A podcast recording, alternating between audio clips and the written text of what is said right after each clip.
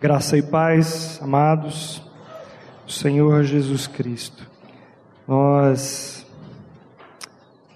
é, temos o privilégio de mais uma vez nos reunirmos em nome do Senhor Jesus. Eu peço que você pegue o seu boletim.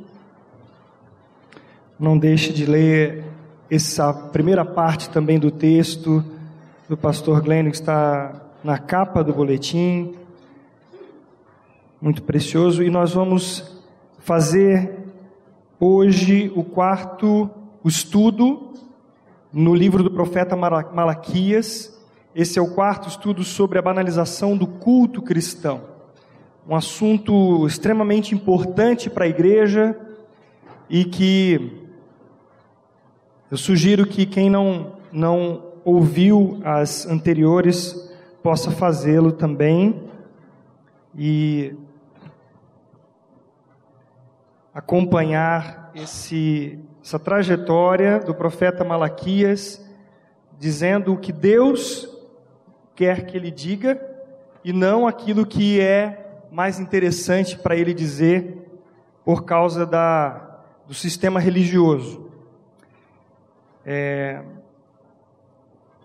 a questão principal deste, deste capítulo, desse estudo de hoje, é uma pergunta que inquieta o ser humano há muito, muito tempo. Será que Deus é realmente justo diante de tudo que nós vemos no nosso mundo, aonde o ímpio prospera, aonde o mal expande? Será que Deus realmente existe e ele é soberano? Esse é um dos questionamentos que a filosofia, o estudo da metafísica, ele busca se aprofundar para explicar o problema do ser humano. E o culto a Deus, que é a adoração do povo de Deus, ela pode ficar em segundo plano na vida de uma pessoa e de uma igreja inteira, quando há dúvidas sobre essa questão.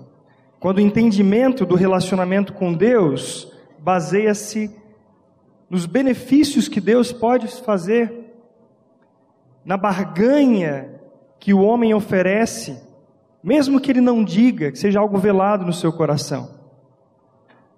Porque quando o foco, quando os olhos do, de uma pessoa, ela sai do centro da centralidade, da teocentralidade, Deus como o centro das nossas vidas, então outras coisas ocupam esse espaço e nos faz também perder de vista a adoração. Por isso Malaquias, ele é muito enfático, por isso Malaquias entra como profeta de Deus, dizendo o que Deus está dizendo de uma maneira muito dura, mas ele não se retrai. Ele vai falar o que Deus está mandando dizer. É, Para que nós primeiro coloquemos isso diante do Senhor e peçamos que o Senhor, Ele nos dê entendimento e fé para crermos na palavra, nós vamos orar mais uma vez. Pai querido, nós somos teus filhos, chamados pelo Senhor, atraídos pelo Senhor Jesus Cristo, para Ele mesmo, para que naquela morte nós também fôssemos incluídos, morrêssemos ali e na ressurreição tivéssemos uma nova vida. É o Senhor quem nos chama para si, é o Senhor quem nos deu vida, é o Senhor que nos dá sabedoria, é o Senhor que nos dá fé para crer na tua palavra. E pedimos que nesta manhã a tua palavra, mais uma vez, cumpra aquilo que lhe apraz, para a honra e glória do teu santo nome. Dependemos do Senhor e toda a glória, toda a honra seja dada ao Senhor, a Trindade Santa. Amém. Para que nós lembremos um pouquinho dos estudos anteriores, é, a nossa mente realmente passa desapercebido muitas questões e eu gostaria de lembrar os irmãos que o contexto de Malaquias é pós-exílio babilônico. O povo tinha já saído entre 500 e 450 antes de Cristo, é, eles já estavam nesse, nesse já, já no, na, terra, na terra prometida, na terra santa. Malaquias então vem anunciar as mensagens de Deus ao povo de Judá e já havia sido reconstruído o templo, já havia sido reconstruído os muros de Jerusalém. O povo estava tratando Deus como um, um, um serviçal. Ele estava tratando o Deus soberano e criador de tudo e todos como se fosse um Deus qualquer, que não é digno de sua adoração. Nem o povo e nem os seus líderes honravam e respeitavam a Deus. Não obedeciam às suas leis e nem abandonavam os seus pecados e as suas maldades. Então Malaquias anuncia que o Senhor virá e o Senhor purificará o seu povo. Mas antes daquele dia, ele enviaria um mensageiro para pregar o, preparar o caminho. E os que tivessem genuíno arrependimento seriam seu povo exclusivo. Então, o contexto de um povo que está desanimado, é um povo que não está dando ouvido àquilo que Deus disse, um povo que de maneira leviana, tanto o povo como os sacerdotes vão tratar as coisas de Deus em segundo plano. Deus passa a ser um serviçal que talvez não, não mereça tudo aquilo que eles possam dar. É, e como nós estamos hoje? Como, qual é a nossa realidade? Qual é a aplicação de Malaquias na nossa vida, na vida da nossa igreja? É que apesar de tantos avanços tecnológicos, tantos avanços de entendimento, de conhecimento do ser humano, o coração do ser humano continua o mesmo. Assim como o também o remédio dado por Deus continua o mesmo, que é a morte do velho homem para o pecado, para si, para o mundo, na cruz com Cristo. Embora o problema do homem não tenha mudado, também a solução desse problema não mudou, graças a Deus, porque Deus não muda. A sua misericórdia permanece e nós somos é, alvos desta misericórdia também em nossos dias. O problema que hoje vemos na igreja contemporânea é, nos faz lembrar o que o povo de Israel também estava passando naquela época. Por isso, a mensagem de, do profeta Malaquias é tão é, importante e tão oportuna e necessária para a nossa igreja hoje. Em Malaquias também nós vemos que há um diálogo de Deus com o seu povo, como se o povo e Deus estivessem num tribunal. Você sempre vai ver isso. É, Deus faz uma acusação ao povo, ele trata do pecado do povo, o povo contradiz a Deus, e aí Deus exorta a esse povo ao arrependimento, a olhar novamente para a sua palavra. Então você vai encontrar em todo o livro de Malaquias essa mesma estrutura literária. E é interessante que nós, olhando e lendo e relendo esse texto, nós vemos que há uma ideia que o povo coloca de que Deus está sendo injusto. Eles, na verdade, são justos e Deus está sendo injusto. Eles acham que são inocentes diante das acusações que Deus lhes faz. E assim também, nós vemos em nossos dias um povo cheio de uma justiça própria, cheio de si mesmo, que não se quebranta diante da palavra de Deus que nos chama ao arrependimento. Esse é o contexto histórico que Deus está mostrando um coração duro e que as intenções desse povo estão levando para outro caminho. Então Deus sempre está dizendo assim: arrependei-vos, arrependei-vos. Olhem de novo para o que eu fiz, a minha palavra, então, Deus, aí no capítulo 1, eu peço que o, o, é, o André coloque para nós aqui, para que nós vejamos alguns versículos antes de chegarmos no texto principal para, hoje. Deus diz assim no versículo 1. Pode projetar para nós aqui, por favor, André.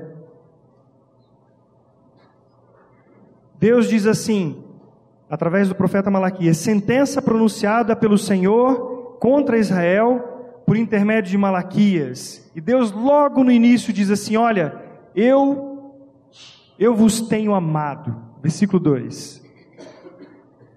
Eu sempre amei vocês, diz o Senhor. Deus está dizendo para nós: eu sempre amei vocês. Você tem alguma dúvida disso? Deus sempre amou, mesmo quando eu não percebia. No primeiro estudo nós falamos sobre isso. Deus que ama e que atrai a todos nós a Ele. O Senhor diz assim: Eu vos tenho amado. Há uma questão hoje em nossos dias, a dúvida: será que Deus me ama? Porque eu não estou vendo que as minhas percepções, eu não estou vendo a bênção de Deus, eu não estou vendo prosperidade, eu não estou vendo cura, eu não estou vendo um monte de coisa que são aparentes. E por isso eu tenho dúvida que Deus me ama.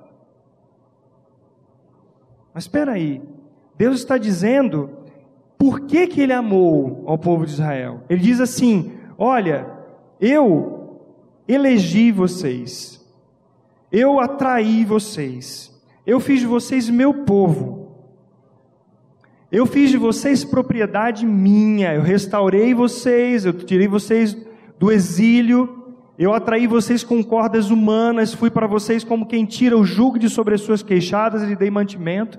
Vocês não estão vendo isso? É Deus, mas eu não estou vendo as coisas acontecerem à minha volta. Eu acho que que, que é isso? É fé? Não. Isso aqui é, é o olhar humano. Olhar para as situação, situações é olhar para as aparências e se guiar e viver baseado nas aparências. E Deus não está dizendo que, que é assim. Malaquias está dizendo uma sentença. Ele está declarando algo que Deus está é, é, dizendo ao povo como uma ordem, como um resultado de um julgamento.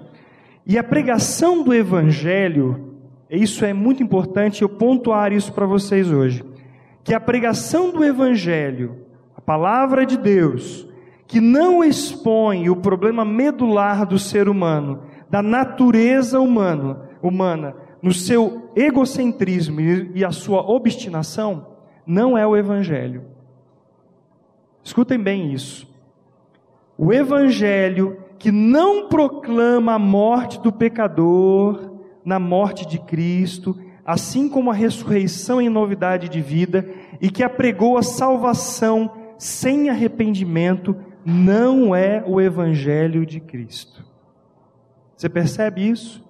Deus está dizendo algo que nós precisamos prestar atenção. Ele está dizendo: Eu vos amei, e esse amor foi todo revelado no meu Filho Jesus Cristo. Tudo que é fora deste Evangelho de Cristo, como diz o apóstolo Paulo, ao terceiro dia ele morreu e ao terceiro dia ressuscitou. Ele nos levou a morrer e nos fez uma nova criatura na sua ressurreição. Pela graça nós somos salvos. Não é o Evangelho. E quem não crê, não, não se arrepender diante desta pregação do Evangelho, ele estará colhendo sobre a sua vida a perdição eterna. Então, esta palavra, esta sentença de Deus, ela não é fácil de ser ouvida, porque ela vai de encontro à arrogância e à presunção do ser humano. Mas Deus está dizendo: Eu amei vocês e vocês perguntam: de que maneira nos amou? E o Senhor responde: foi desta maneira: amei Jacó, mas rejeitei a Esaú e devastei sua região montanhosa. A causa do amor de Deus está nele, nele, não está em nós.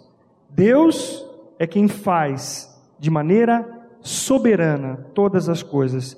Deus nunca é elegeu alguém para a perdição, mas o homem anda conforme a perversidade do coração. Deliberadamente Esaú andou contra Deus e ele colheu o fruto disso. Você já está recebendo agora a informação da soberania de Deus. Tenha isso no seu coração. Esaú, que foi rejeitado, ele andou conforme a perversidade do seu coração e colheu o fruto disso. Aqueles que no juízo final forem para a morte eterna, dirão assim: Estou aqui merecidamente por causa do meu pecado. Enquanto os que forem para a vida eterna dirão: Estou aqui por causa da imerecida graça de Deus. Redundante. Graça é para quem não merece. Estou recapitulando com vocês o que o Senhor falou ao povo nos primeiros capítulos de Malaquias. Depois nós vemos no versículo 5 que Deus diz assim: A grandeza do Senhor vai muito além das fronteiras de Israel. Deus se manifesta em toda a terra. Não há ninguém que possa escapar da exposição da sua palavra. Nós vemos isso no primeiro, no primeiro capítulo de Romanos. Não há ninguém que esteja isento da sua responsabilidade diante de Deus. Deus é Deus sobre tudo e todos. Mas o povo de Israel não o honra, assim como nós vemos essa mesma situação nos nossos dias. Não o honra. Então, no versículo 6 e 7 do capítulo 1 de Malaquias, Deus diz assim: O filho honra seu pai e o servo respeita o seu senhor. Se eu sou seu pai e seu senhor, onde estão a honra e o respeito que eu mereço? Vocês desprezam o meu nome mas vocês perguntam: de que maneira desprezamos o teu nome? E aí Deus responde: vocês o desprezam, oferecendo sacrifícios contaminados sobre o meu altar. E vocês perguntam ainda: de que maneira contaminamos os sacrifícios? Então Deus diz: vocês o contaminam, dizendo que a mesa do Senhor não merece respeito. Nós estamos tratando sobre a adoração do povo de Deus. Nós falamos que o culto ao Senhor é algo que deve ser em espírito e em verdade. Não é somente a nossa reunião aqui, não é somente a nossa liturgia, é aquilo que o povo de Deus vive durante a semana, que adora em espírito e em verdade. Você não pode vir para a reunião esperando que o que aconteça aqui, a dinâmica do grupo, a dinâmica do pregador, de que as, os momentos dessa liturgia o motivem a adorar ao Senhor, porque a adoração pertence aos filhos de Deus e ela é em espírito e em verdade. Não há uma motivação extrínseca, a motivação é intrínseca, é a vida de Cristo em nós. Então, Deus está exortando esse povo, dizendo que eles estão fazendo de qualquer jeito o trabalho, o serviço, e eles estão achando que terão bons resultados ainda disso. Nós vamos ver que há uma expressão de cansaço do povo, lá no versículo 13 14, e 14, quando eles dizem assim: Que canseira, que canseira é servir ao Senhor. Sabe por que é canseira? Porque está faltando vida, está faltando realmente a vida de Cristo que me leva a adorá-lo, de maneira contínua diante do Senhor. E o profeta está exortando sobre a banalização. Ele exorta no capítulo 2 os pastores e líderes a que eles, como modelos do rebanho, andem também na dependência do Senhor e obedeçam a palavra do Senhor. Ele diz que ele reprovaria a descendência, no versículo 3 do capítulo 2, e Deus usa uma expressão muito forte Deus diz que jogaria excremento na cara desses líderes. E nós vemos hoje pessoas que não têm o temor de Deus à frente de grandes comunidades, pregando a si mesmos, pregando esforço, o suor, pregando que isso vai levar a algum mérito diante do Senhor. E nós sabemos que não há mérito nenhum. O Senhor então diz que esses embora nós não vejamos que eles hoje possam, possam estar recebendo a divina justiça pelos seus atos, Deus continua soberano e reinando sobre toda a terra. E nós veremos a justiça de Deus sendo exercida sobre toda a terra. Então, esses hoje que estão enganando a muitos, eu já em alguns momentos pensei, esses não têm um pingo de temor de Deus, porque se tivessem, não enganariam ao povo, alimentando com, com lixo o povo de Deus. Aqueles que estão ouvindo, que se prezam a, a, a, sair de suas casas, ou ligar a sua televisão, ou ligar a internet para ouvir algo que não é o Evangelho. Eles receberão do Senhor os, a justa e o justo juízo de Deus. E nós veremos isso. Então, esta é a situação. E Deus ainda fala mais um pouquinho, não posso deixar de relembrar os irmãos que a verdadeira adoração ela começa em casa. Lembra quando nós falamos sobre o divórcio? Sobre aqueles que abandonavam as suas esposas para as esposas para casarem com mulheres de outros povos e assim profanando o templo do Senhor, adorando outros deuses e prostrando diante de outros deuses, deixando as suas mulheres para se casarem com outras, e isto é contra o Senhor é contra a adoração verdadeira e genuína diante do Senhor. Então, é, este é o contexto, e agora eu peço que você pegue o seu boletim.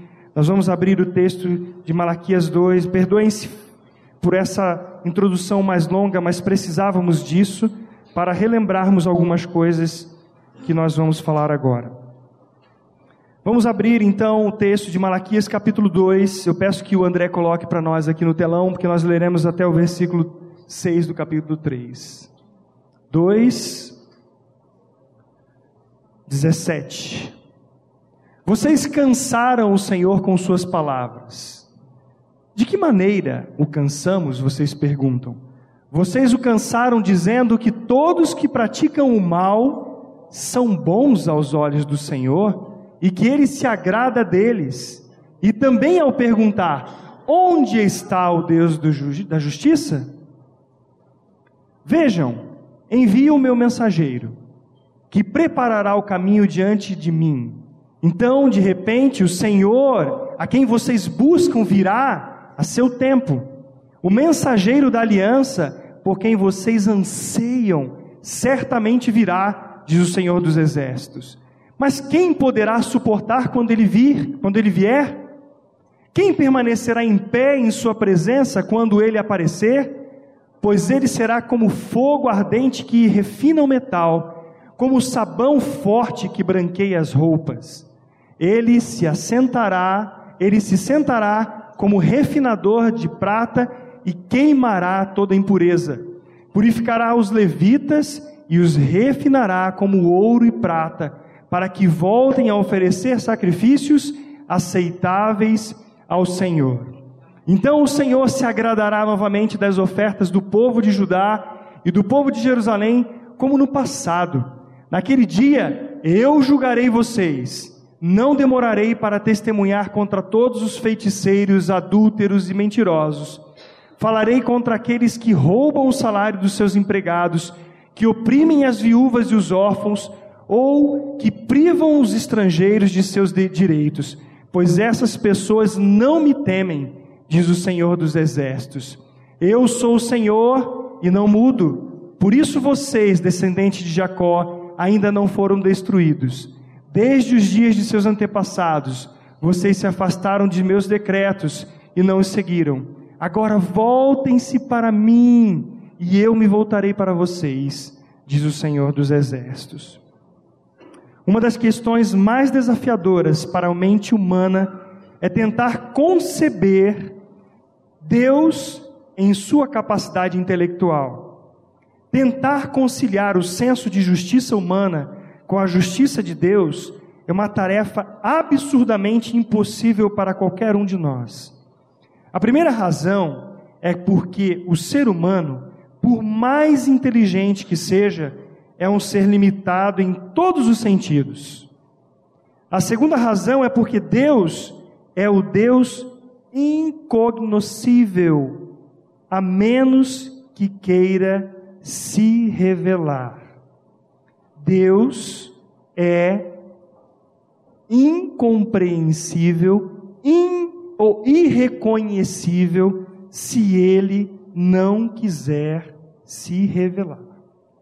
A terceira razão é que se submeter à soberania de Deus é uma questão de fé e não de intelecto. Para o homem é impossível, impossível conhecer ao Senhor.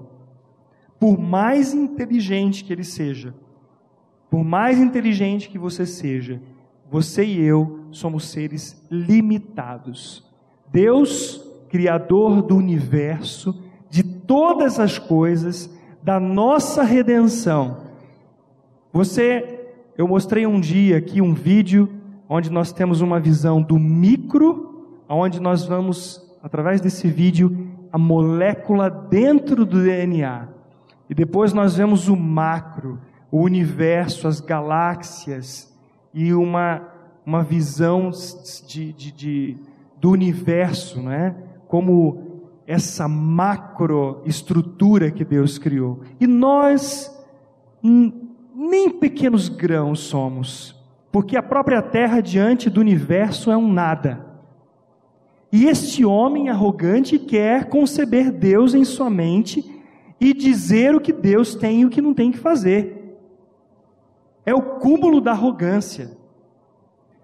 Um ser finito, pó, pior do que o verme. E Deus, sendo essa expressão incompreensível, ele se revela a nós por misericórdia. E se nós não nos submetermos à sua soberania e descansarmos por fé na sua palavra, nós vamos ficar doidos.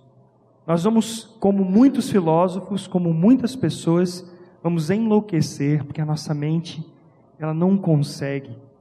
Deus, ao se revelar aos seus filhos, Ele dá uma pequena porção, porque nós não temos capacidade de suportar.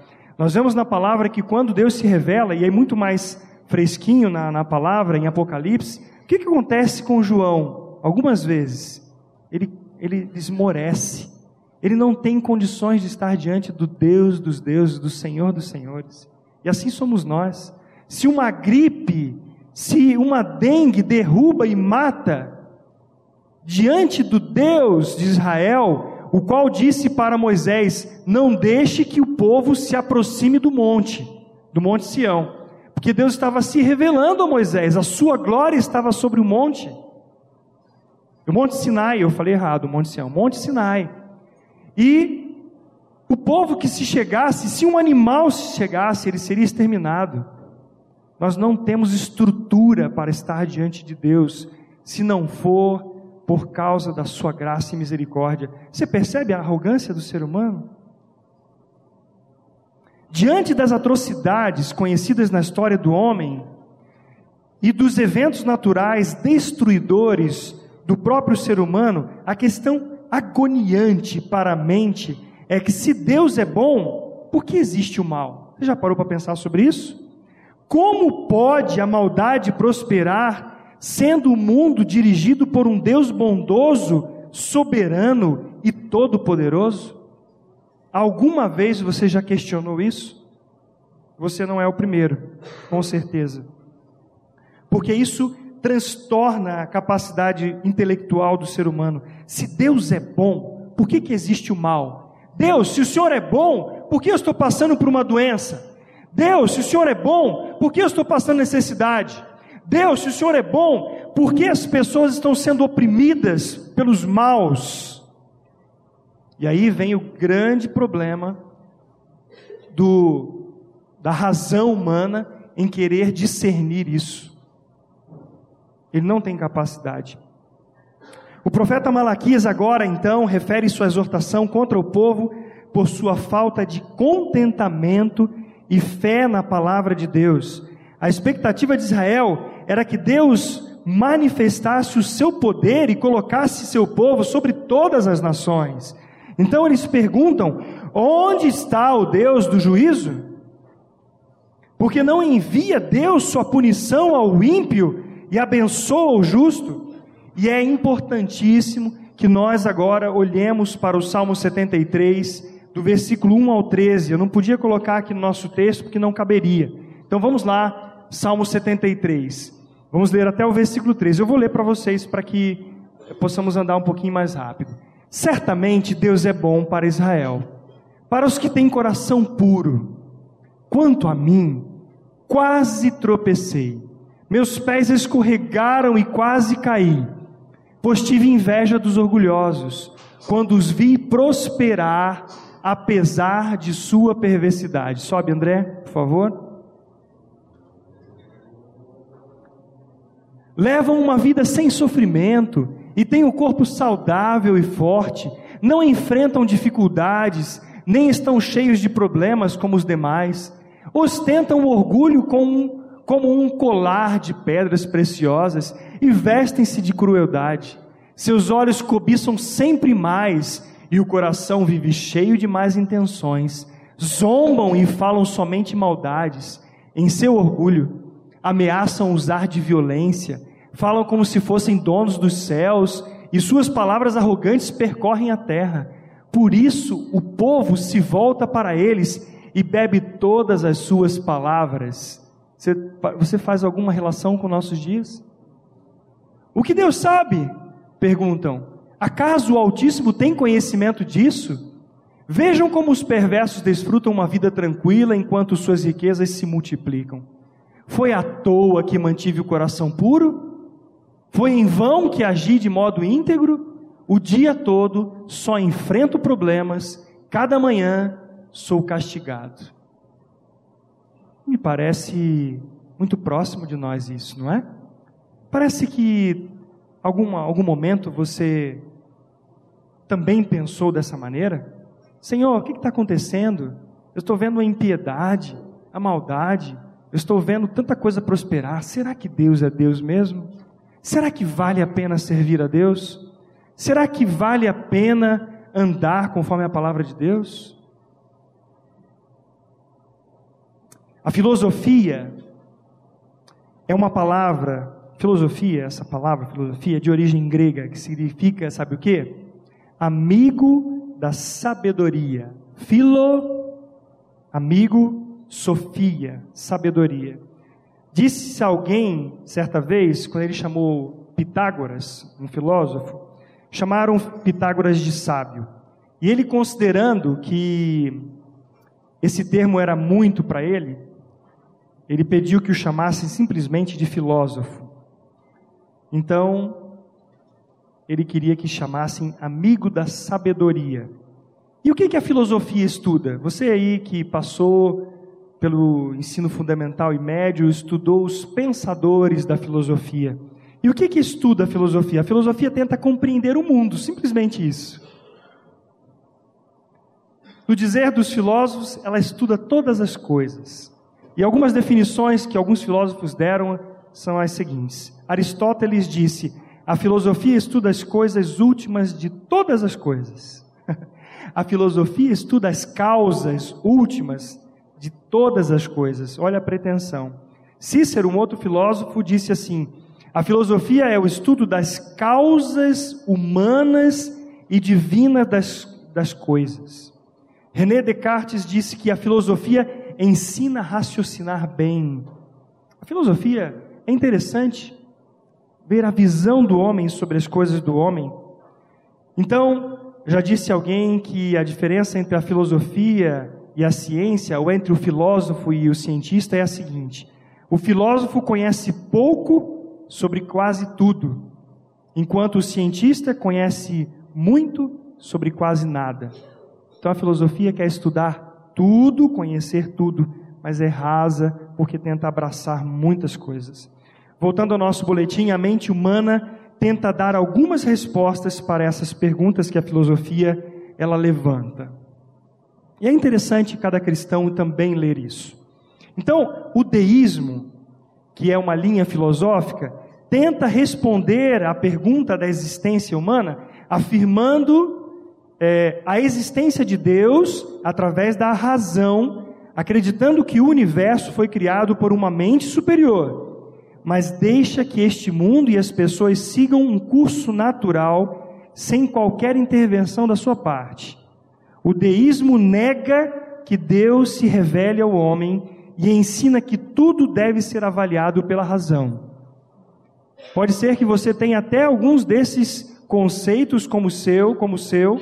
Eu gostaria que você fizesse essa, essa, essa comparação e avalie, avaliasse isso. Então, é a, a, a linha filosófica do deísmo faz essa afirmação: Deus criou, ele é compreensível só através da razão, o universo foi criado por uma mente superior, mas essa mente superior deixa que o mundo siga o seu curso natural. Sendo assim, o homem está largado por sua própria conta. Em suma, o deísta, o deísta, ele acredita num Deus pessoal, perfeito e criador do universo, mas nega que ele se envolva na sua vida, na minha vida e na história do mundo. Já o agnosticismo ignora tudo o que não está sob o domínio dos sentidos. No agnosticismo, presume-se que a compreensão dos problemas metafísicos, ou seja, que está além do físico, do material, como a existência de Deus é inacessível ou igno, desculpa, incognoscível ao entendimento humano, na medida que ultrapassa o método, método empírico científico, né, que é da comprovação científica. Assim, o conhecimento da existência de Deus é considerado impossível para agnósticos teístas ou ateístas. Ao contrário do teísmo, o qual afirma a existência de um Deus único, de caráter pessoal e transcendente, soberano do universo em relacionamento com a criatura humana, o ateísmo, essa o A é de negação de um Deus. Então o ateísmo nega a existência de Deus ou de qualquer experiência transcendental. O ateu só acredita naquilo que pode ser provado pela ciência e desse modo rejeita os fenômenos baseados na fé. A principal diferença entre o ateísmo e o agnosticismo é que o ateu não acredita em deuses e nega suas, suas existências, enquanto o agnóstico afirma que não há certeza se os deuses existem ou não. É complexo. Existe o ateu filosófico e o ateu prático. No Brasil nós não temos grandes, não temos muitos ateus filosóficos. Esse ateu filosófico, ele afirma que não se pode provar racionalmente que Deus existe. Porém, nós temos muitos ateus que acreditam em alguns pontos do ateísmo. O fato, eles dizem que o fato de não acreditar em Deus não significa que ele não exista. É uma grande confusão que nós vemos hoje é, por ateus que não são como aqueles ateus é, de séculos passados. O ateu hoje, que está na mídia, ele está usando a própria ciência para contestar, principalmente, uma visão geral de Deus e especificamente o cristianismo.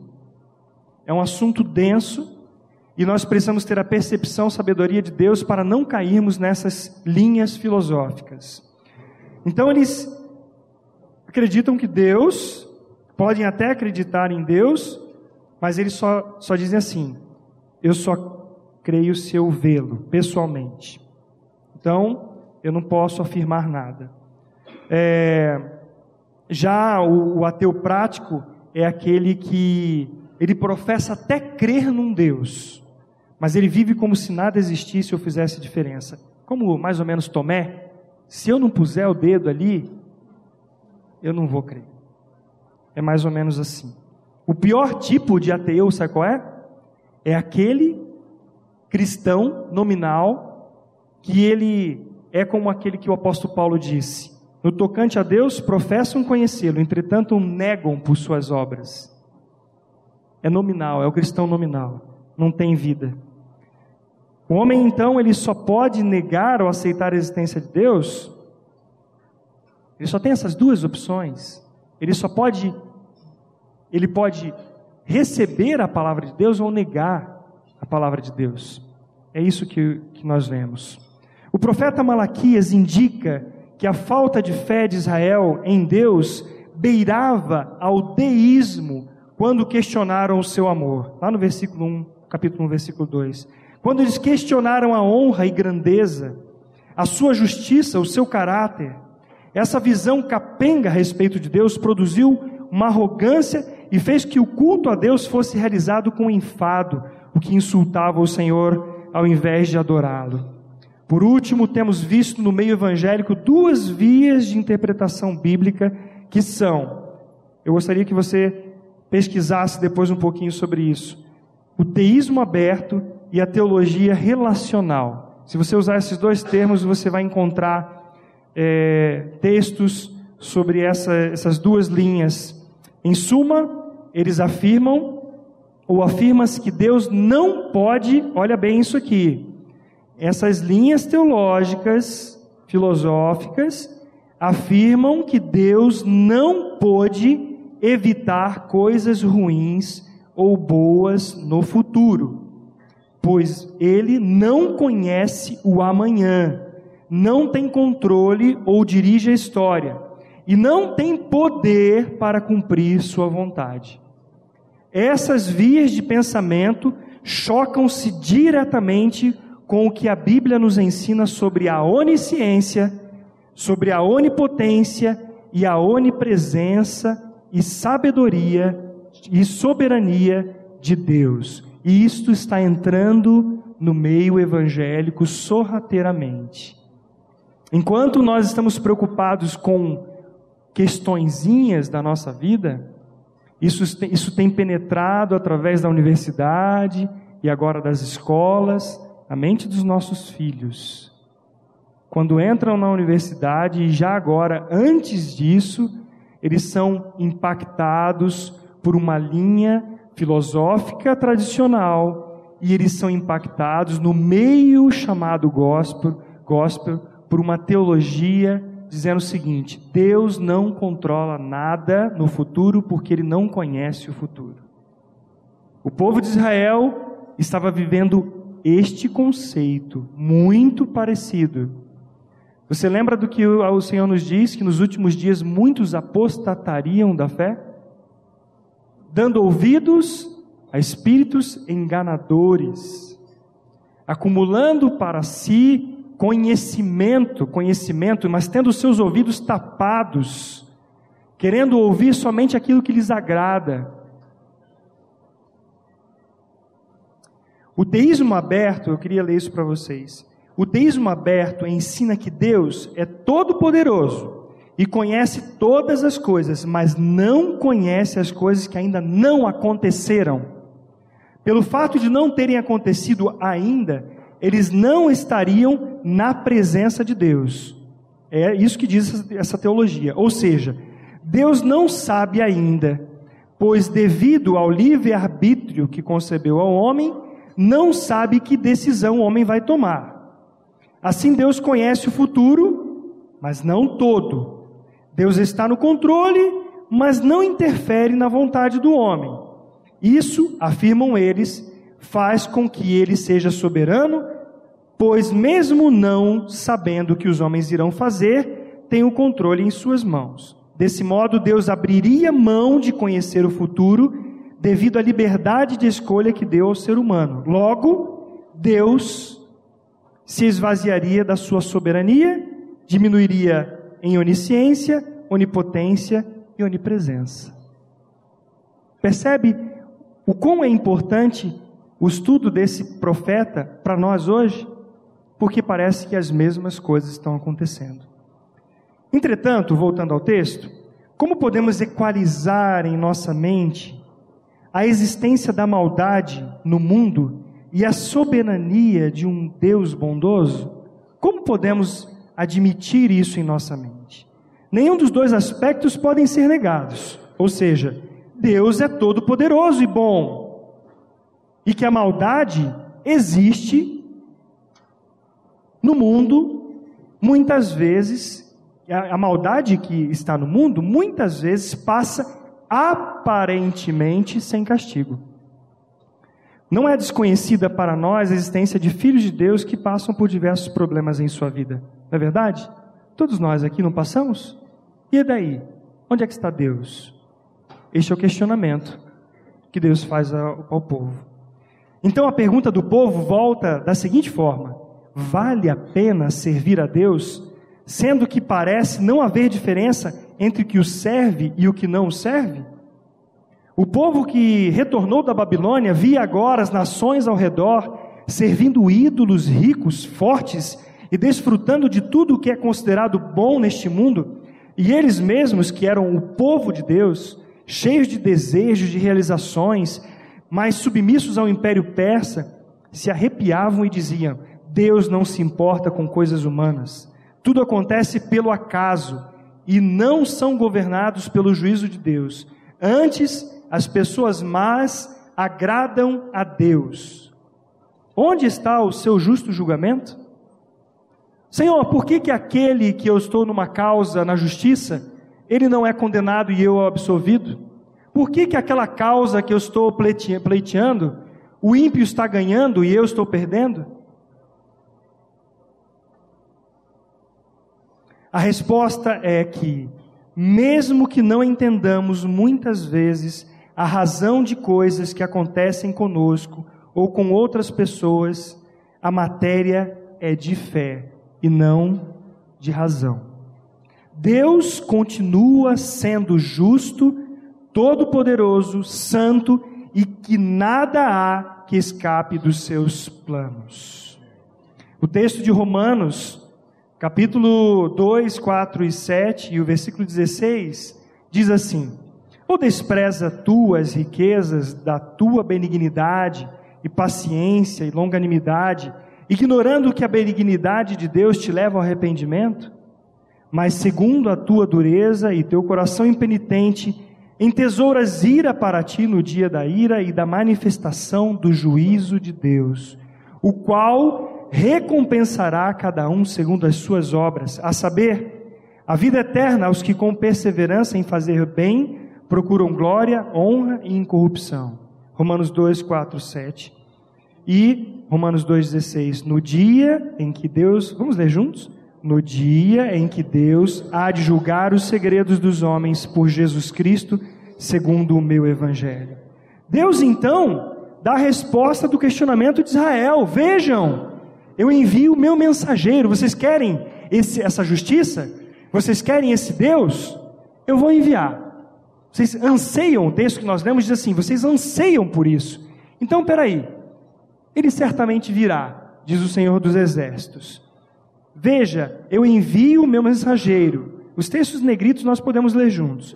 Vejam, envio o meu mensageiro que preparará o caminho diante de mim. Então, de repente, o Senhor a quem vocês buscam virá a seu tempo. O mensageiro da aliança, por quem vocês anseiam, certamente virá, diz o Senhor dos Exércitos. Em outras palavras, fica assim: vocês estão querendo justiça? Muito bem, começarei a executar minha justiça aqui em casa. Povo de Deus, vocês querem justiça?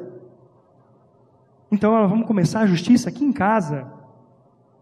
É o que diz o apóstolo Pedro. Vamos ler juntos. 1 Pedro 4,17. Porque já é tempo que comece o julgamento pela casa de Deus. E se primeiro começa por nós, qual será o fim daqueles que são desobedientes ao Evangelho de Deus? Misericórdia. A resposta de Deus aponta para a vinda de Jesus Cristo e que Ele, como fogo ardente que refina o metal, e como sabão forte que branqueia as roupas, sentaria como refinador de prata para queimar toda impureza. Somente assim Deus se agradará novamente das ofertas do povo de Judá e do povo de Jerusalém, como no passado, referente a Malaquias 3, 4. O culto que agrada a Deus precisa passar pela cruz para que seja aceitável.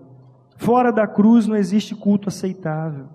Somente através do sangue de Jesus Cristo derramado podemos ser purificados de todo o pecado e permanecermos na Sua presença como adoradores. O juízo de Deus vem e Deus começa por Sua própria casa. O profeta então pergunta: quando ele vier, quem, quem permanecerá em pé em Sua presença quando Ele aparecer? O texto então diz assim: Naquele dia eu julgarei vocês, não demorarei para testemunhar contra todos os feiticeiros, adúlteros e mentirosos. Falarei contra aqueles que roubam o salário dos seus empregados, que oprimem as viúvas e os órfãos, ou que privam os estrangeiros de seus direitos, pois essas pessoas não me temem, diz o Senhor dos Exércitos. Deus não tardará a exercer seu juízo final, e somente através da justiça do Cordeiro é que o cristão poderá permanecer em pé. Deus mesmo diz: Eu sou o Senhor e não mudo. Por isso vocês, descendentes de Jacó, ainda não foram destruídos. Amados do Senhor, só por causa da misericórdia do Senhor. Será que em nosso coração não passou em algum momento a mesma situação que o povo de Israel estava passando aqui? Será que em algum momento você duvidou da justiça de Deus, de que Deus é soberano? Eu já passei por isso. De duvidar que Deus me ama, de que Deus, Ele conhece o meu passado, o meu presente e o meu futuro, e de que nada, absolutamente nada, fugiu do controle do Senhor. Ele é Deus e continua sendo Deus. E só porque ele não muda por causa do seu caráter é que nós não fomos exterminados. Porque um dia ele disse assim: Eu amei vocês. Porque um dia o Senhor teve misericórdia de mim e de você. Ele diz que com amorável, com grande misericórdia, com cordas humanas, porque o Senhor Jesus se fez homem por nossa causa. Ele nos levou a morrer no seu corpo. Jesus não precisava morrer por causa de pecado algum, porque ele não tinha. Mas o meu pecado, o seu pecado, foi colocado nele. Ele foi moído por nossas transgressões, para nos fazer seus filhos, seu povo. Nós que não amávamos, nós que na pessoa daqueles que o crucificaram, o xingaram, o cuspiram, nós não tínhamos nada, absolutamente nada, para sermos amados do Senhor, mas Ele colou o Seu nome em nós, Ele colou o Seu caráter em nós, e Ele diz assim: por causa do meu nome, eu não vou abandonar vocês, e eu soberanamente irei julgar aquele que é contra mim, aquele que profana o meu nome o Senhor exercerá juízos e justiça. E nós, porque Ele não muda, podemos permanecer em pé, não por alguma coisa que tenhamos, mas por Sua graça e misericórdia. As questões que, que angustiam o nosso coração, porque não temos resposta diante da nossa incompreensão deste Deus, não são motivo para nós fazer, para nós, não gosto desse termo, nós fazermos um culto, não é isso, mas nós cultuarmos a Deus de maneira agradável. A nossa falta de fé não pode ser, melhor, a nossa falta de conhecimento não pode ser motivo para nós andarmos desleixados com a palavra de Deus, para nós nos reunirmos e não adorarmos ao Senhor com o coração quebrantado, porque a adoração é por, pela fé no que o Senhor fez, no que Ele faz, no que Ele é principalmente. Para bom, onde minha pergunta para todos nós, onde os teus olhos estão fixos? Deus ressuscitou a Jesus Cristo pelo seu poder, vencendo a morte e o inferno exercendo juízo e justiça sobre o pecado, nos redimindo para si mesmo. De maneira soberana, Deus nos elegeu para sermos dele, sem que houvesse em nós alguma coisa que nos desse valor. Agora, então, lembremos do que Deus disse à igreja em Éfeso, em Apocalipse 2, versículo 2 ao 5. Tem aí? Conheço as tuas obras, tanto o teu labor como a tua perseverança, e que não podes suportar homens maus, e que puseste à prova os que a si mesmos se declaram apóstolos e não são, e os achastes mentirosos, e tens perseverança, e suportastes provas por causa do meu nome, e não te deixaste esmorecer. Tenho, porém, contra ti que abandonaste o teu primeiro amor.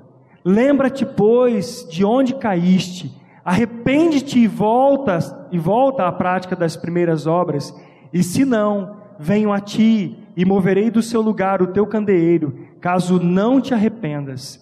Tens, contudo, a teu favor que odeias as obras dos nicolaítas, as quais eu também odeio.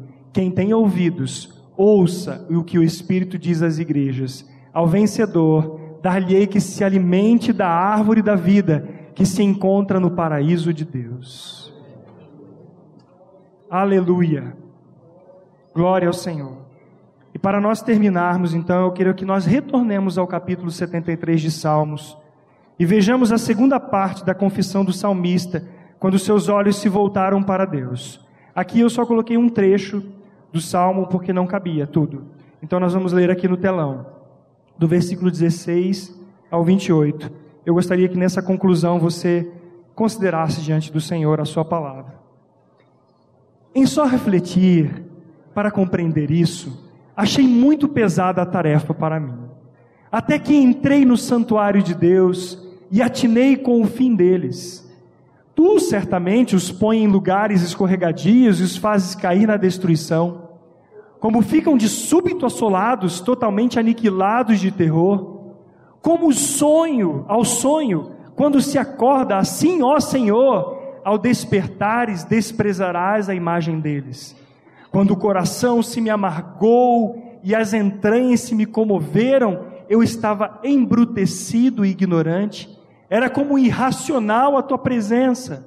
Todavia estou sempre contigo Tu me seguras pela minha mão direita. Tu me guias com o teu, com o teu conselho e depois me recebes na glória. Quem mais tenho eu no céu? Não há outro em quem eu me compraza na terra. Ainda que a minha carne e o meu coração desfaleçam, Deus, Deus é a fortaleza do meu coração e a minha herança para sempre. Aos que se, aos que se, os que se afastam de ti, eis que perecem Tu destrói todos os que são infiéis para contigo. Quanto a mim, bom é estar junto a Deus. No Senhor Deus ponho o meu refúgio para proclamar todos os seus feitos. Eu gostaria que nós lêssemos juntos o versículo 28.